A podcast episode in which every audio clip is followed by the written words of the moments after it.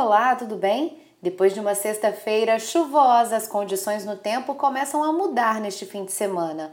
Hoje as nuvens diminuem e o sol volta a aparecer por mais tempo no Espírito Santo. No interior do estado, o ar começa a ficar mais seco e não chove.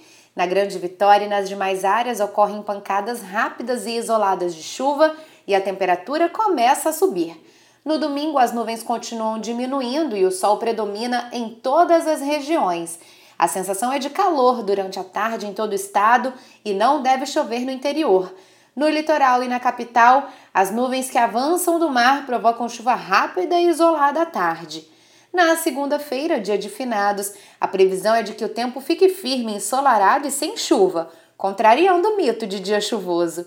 Tenham todos um excelente fim de semana.